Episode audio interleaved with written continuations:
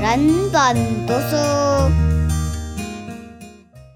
大家好，问大家一个问题哦：一个人每个月读三本书，跟另外一个人每个月读十本书，我们觉得哪一个人的成长会比较快呢？那我在看这个问题的时候，应该大部分人也跟我一样吧？嗯，看比较多书，应该可以学到更多的知识，所以理论上会成长的比较多吧。但是事实上，今天我们要分享的这本书，那个作者就说，这种想法其实是错的，因为输入的量啊，我们的 input 跟自我成长的幅度是不成比例的。真正的自我成长的重点不是 input 的分量，而是 output 的分量，输出的分量。所以，我们先要来理解什么叫做输入，什么叫做输出呢？具体来说，读跟听这个都是属于输入，就是 input；说跟写这个属于输出，叫做 output。就好像刚才前面讲的，每个月读三本书。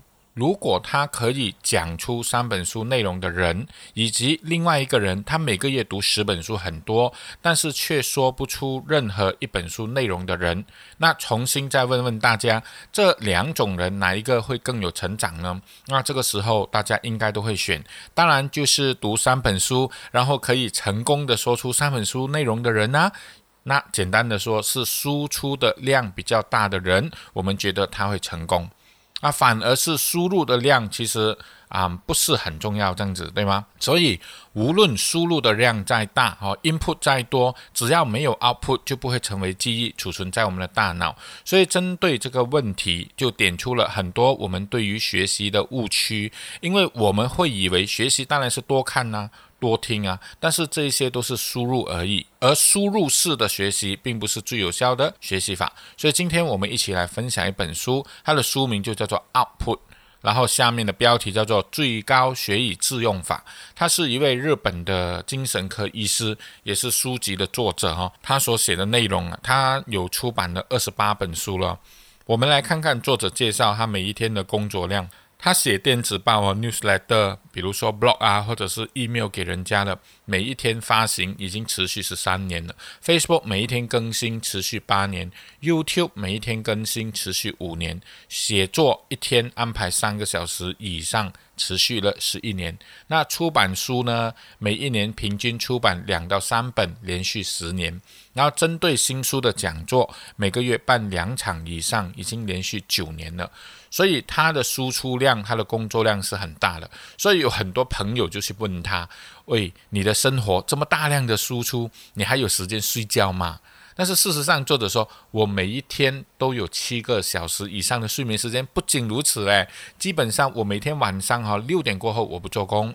每个月我会看十部以上的电影。”每个月我会看二十本以上的书，而且每个星期我上健身房四到五次，每个月最少十次约朋友出去外面聚餐，然后每一年规定给自己出国旅行的时间超过三十天。那我们就很惊讶，那么他休息的时间，他玩乐的时间，好像又比我们正常人多了一点，或者多很多，对吗？所以作者就说，他为什么能够做到这样子呢？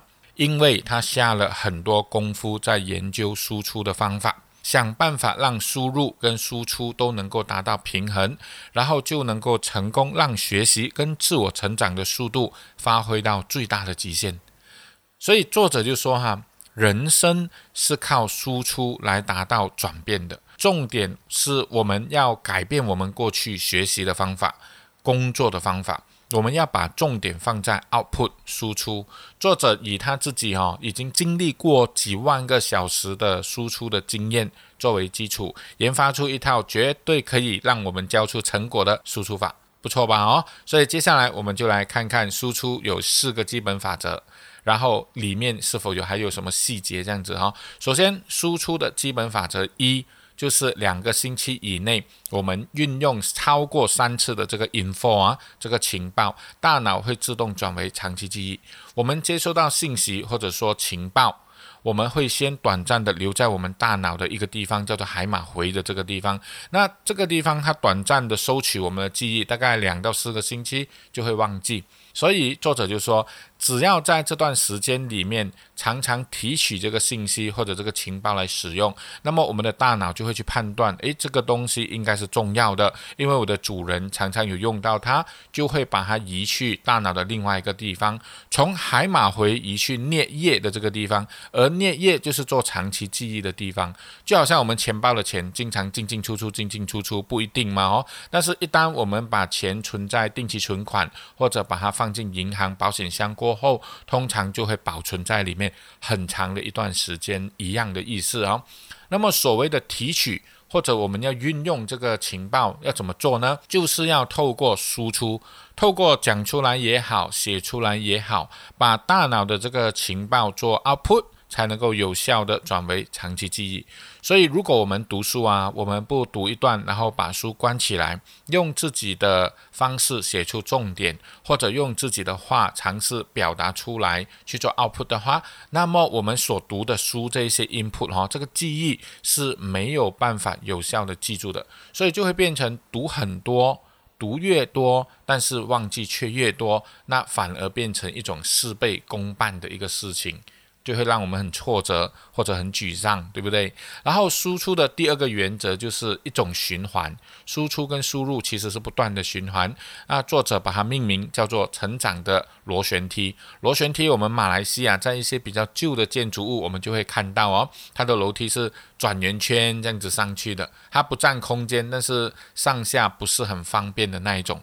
那作者就用这种楼梯来形容输入跟输出的关系，意思就是说，输入跟输出其实是反复不断的去做的。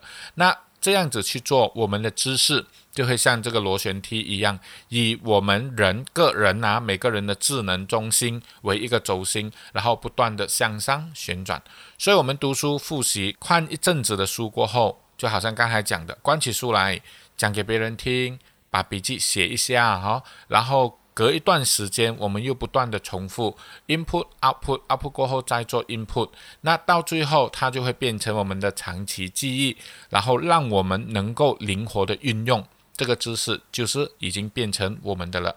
然后第三个基本的法则呢，就是输入跟输出的黄金比例是三比七。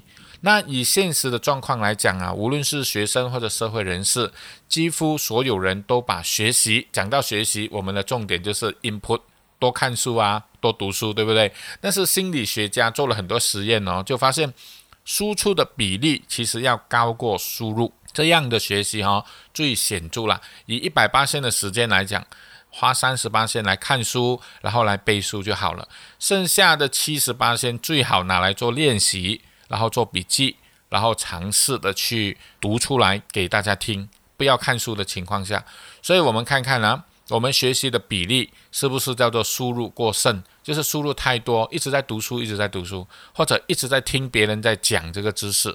对吧？上 YouTube 也好，包括现在我们在听书也好，但是我们却很少经过自己消化过后，我们去写出一个笔记，或者我们也尝试用我们的话来讲给旁边的人听啊。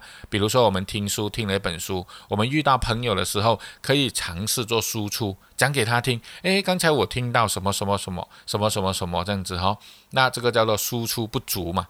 然后输入又过剩了。如果我们的学习方法刚好是这样的话，那正是时候调整一下我们输入跟输出的比例了。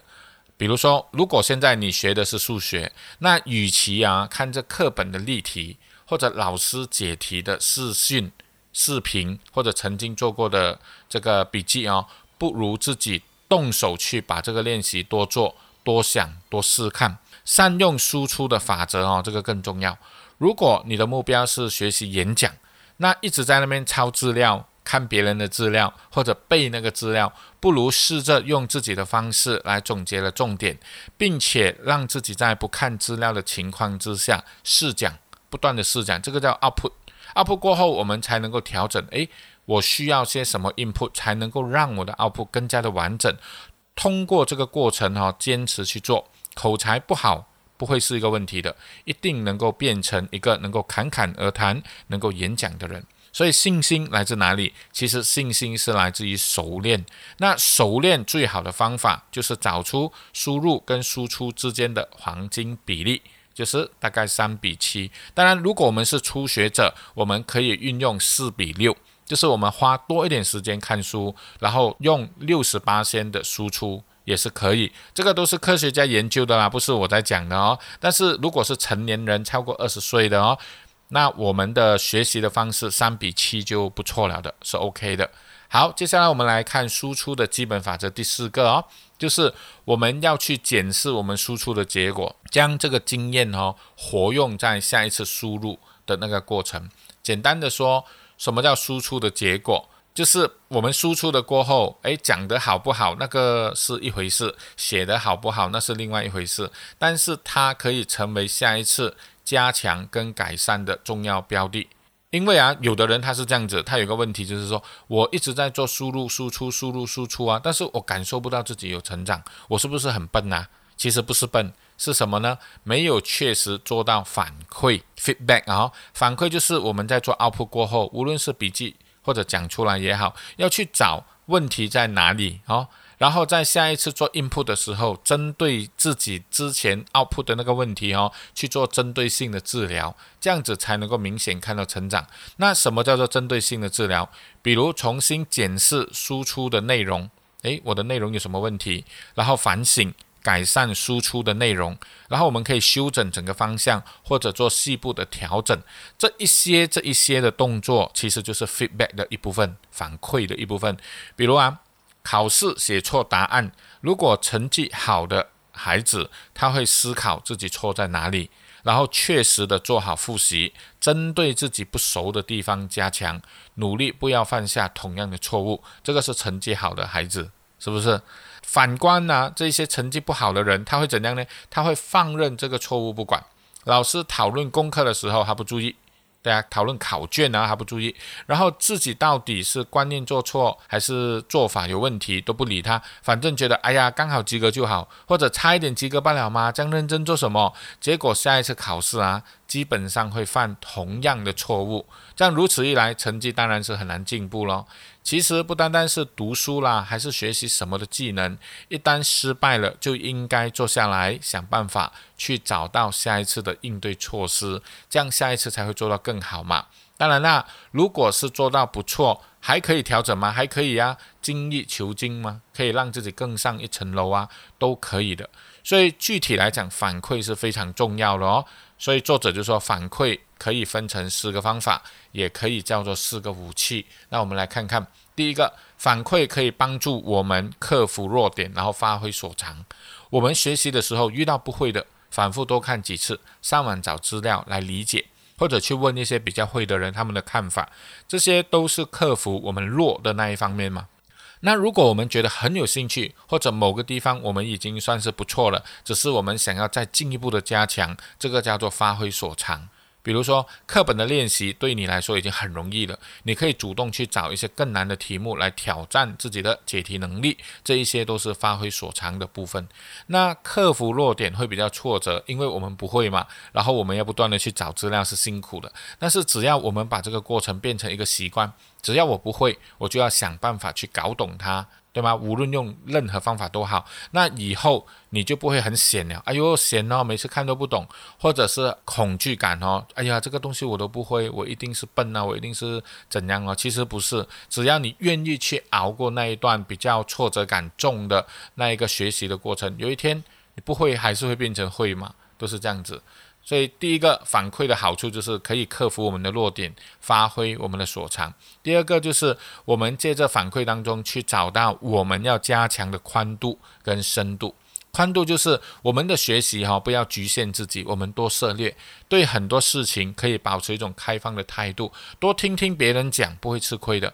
多看看，然后多思考，这个叫宽度哈，什么东西都了解一下，了解一下。那。如果觉得诶某个东西我很有兴趣，我想要深入，我觉得这个东西对我也好，对社会也好，对人生也好很有帮助，我们就不断的深耕，叫做深入的去耕耘它，深度的去努力它。所以，借着输入跟输出的过程当中，我们在宽度上面放宽一点，然后遇到要打地基的、要深度的，我们也努力下去这样子。那第三个叫做解决我们的疑惑。因为在输入跟输出当中，一定会遇到很多问题嘛。诶，怎么是这样的？所以从自己的疑惑去思考，那这种成长就会比较快。以前古人不是有说吗？尽信书不如无书。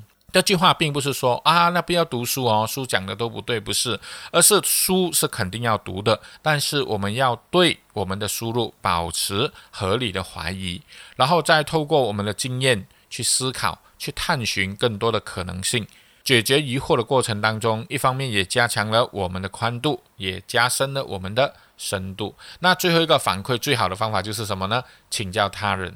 因为如果你认识某个人在某方面已经有他的专业素养了哦，所以我们遇到这个问题的时候，最有效的反馈方式是什么？可以请教他，请他人给一点意见。有一句话说：“他山之石，可以攻玉嘛。”别人的意见正是我们进步最好的建议。所以综合以上的四点，所谓的反馈，它所传达的就是每一次我们有输入。然后又有做输出过后，如何使到这个效果最大化？就是我们要找出每一次我们 output 过后，我们成功成功在哪里？我们失败失败的原因又是什么？来知道下一次我在做 input 的时候，我要怎样去做调整？好，这个都是输入输出的一些基本法则。那第一段就先跟大家分享到这里哦，接下来的部分才跟大家分享作者所提出的。具体输出有哪一些方法？什么叫做具体的输出呢？对不对？好，那这一段先分享到这里，谢谢。人本读书。